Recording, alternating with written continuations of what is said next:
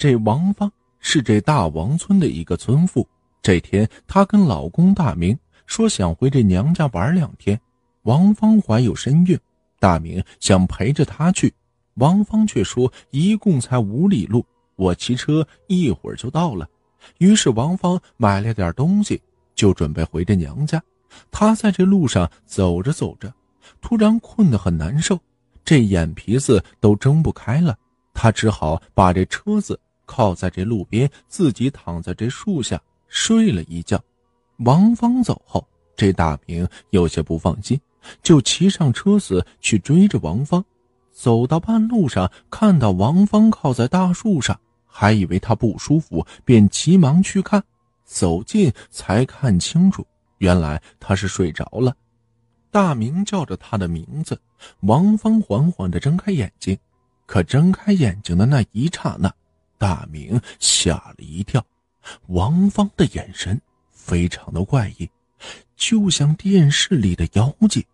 大明问道：“呃，媳妇儿，你咋在这儿睡着了？”“嘿嘿嘿嘿，俺的个亲娘的，哇啦哇啦吹喇叭。”王芳爬起来，风言风语，嘴里乱喊乱叫：“媳妇儿，你你这是咋了？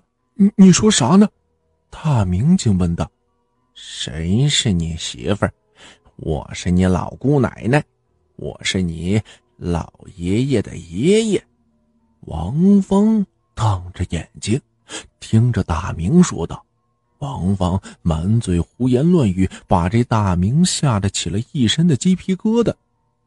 以前的王芳温柔贤惠，才这么一会儿的功夫，这是咋了？是不是中邪了呀？大明想带他回家，王芳却跑开了。大明紧紧的追上他。父亲有家诊所，大明就拉着他去这里面。老王一听，这不是普通的精神病吧？恐怕是中邪了。你呀，赶紧去找这神婆给瞧瞧吧。一听说是神婆。王芳躺在这地上，就打着滚的喊着说道：“不去，我不去。”大明拉他起来，就是拉不动。大明就打电话给堂弟，叫他过来帮忙。电话正说着，这王芳爬起来就跑。大明赶紧挂了这电话去追，追上他之后，紧紧的就抱住这王芳，不敢叫他离开身边。等了一会儿，堂弟大刚过来了。他们一起带着这个王芳去了刘神婆家。刘神婆一看王芳发疯的样子，似乎就明白了什么，拿来这香炉，接着点燃香烛，口中念念有词：“你妈你妈你妈！”王芳见刘神婆做法，骂骂咧咧：“你个死老太太，就你那点本事，降服不了我。”谁惹我，我就叫谁死！孽障，住嘴！刘神婆拿过拂尘一指，说道：“你的真身我已看得清清楚楚，我劝你速速离开王芳的身子，否则我雷神发怒，一雷劈下，毁你千年道行。就不离开，我相中他了。”我就要折磨死他，然后做我的夫人。王芳虽然被大明紧抓着，可还是挣扎不休。你这么厉害，你能讲讲你修炼的过程吗？神婆问道。我为什么要跟你说？你有儿有女吗？神婆又问。我有千千万万个儿女。嘿嘿嘿嘿。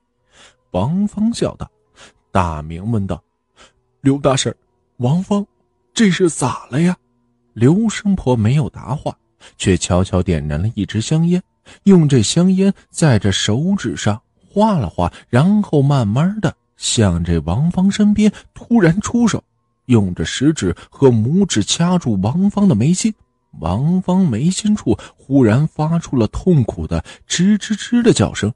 刘神婆就像是抓到了什么东西，走到事先准备好的一个小瓶子旁边，手向这小瓶子里一丢，接着拧紧了瓶盖。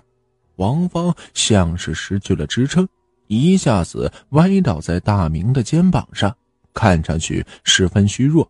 刘神婆这才回答大明：“刚才王芳大闹，其实是一只成精的蜘蛛精。”趁王芳睡着了，上了他的身。这只蜘蛛精有几百年或者上千年的道行了。如果不及时抓住它，它会吸干人的血脉。王芳养一段时间就好了。我刚才跟这蜘蛛精聊天，就是为了分散它的注意力，好一把就揪住它。如今它进了瓶子。只要我念一下惊雷咒，他就会被这雷劈的魂飞魄散了。王芳之后睡了两天，果然好了过来。从此以后，他再也不敢靠着这树睡觉了。